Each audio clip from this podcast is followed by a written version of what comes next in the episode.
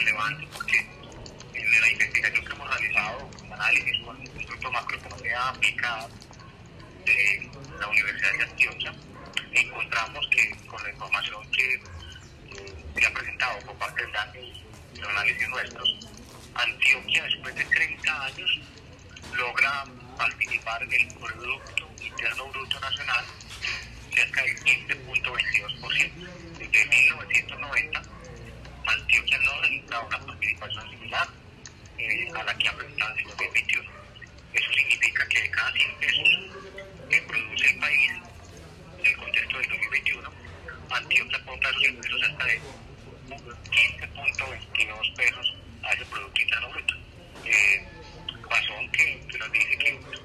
pese a las dificultades que está presentando hoy la economía a nivel internacional la coyuntura nacional en términos